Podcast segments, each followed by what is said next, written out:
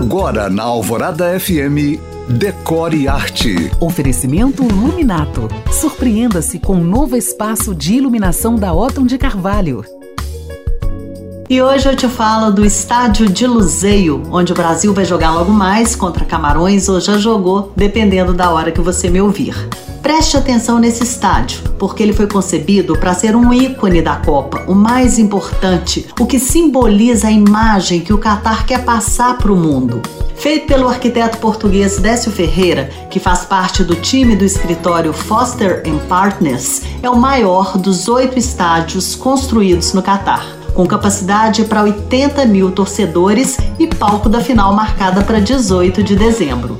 Nesse estádio, construído dentro de uma nova cidade perto de Doha que nasceu do zero, tudo é de última geração e sustentável, a começar pela climatização, que usa energia solar e a pegada de carbono zero. Sua forma e fachada foram inspiradas nas tigelas da época de ouro do artesanato islâmico, onde se serviam tâmaras, enquanto sua iluminação é baseada no fanar, uma lanterna local. À noite, o efeito das sombras e luzes revela um estádio dourado, futurista e imponente. Quem chegar pelo estacionamento verá as paredes decoradas com fotos de 80 mil pessoas que participaram das obras, um mosaico enorme e colorido. Depois da Copa, o estádio manterá o formato e a fachada, mas deve se transformar num espaço público com escola, academia, moradias, salas comerciais, cafés e clínicas. Se você chegou agora, pode ouvir este podcast novamente em alvoradafm.com.br. Para mais dicas, curiosidades e conteúdos decor, me siga no Instagram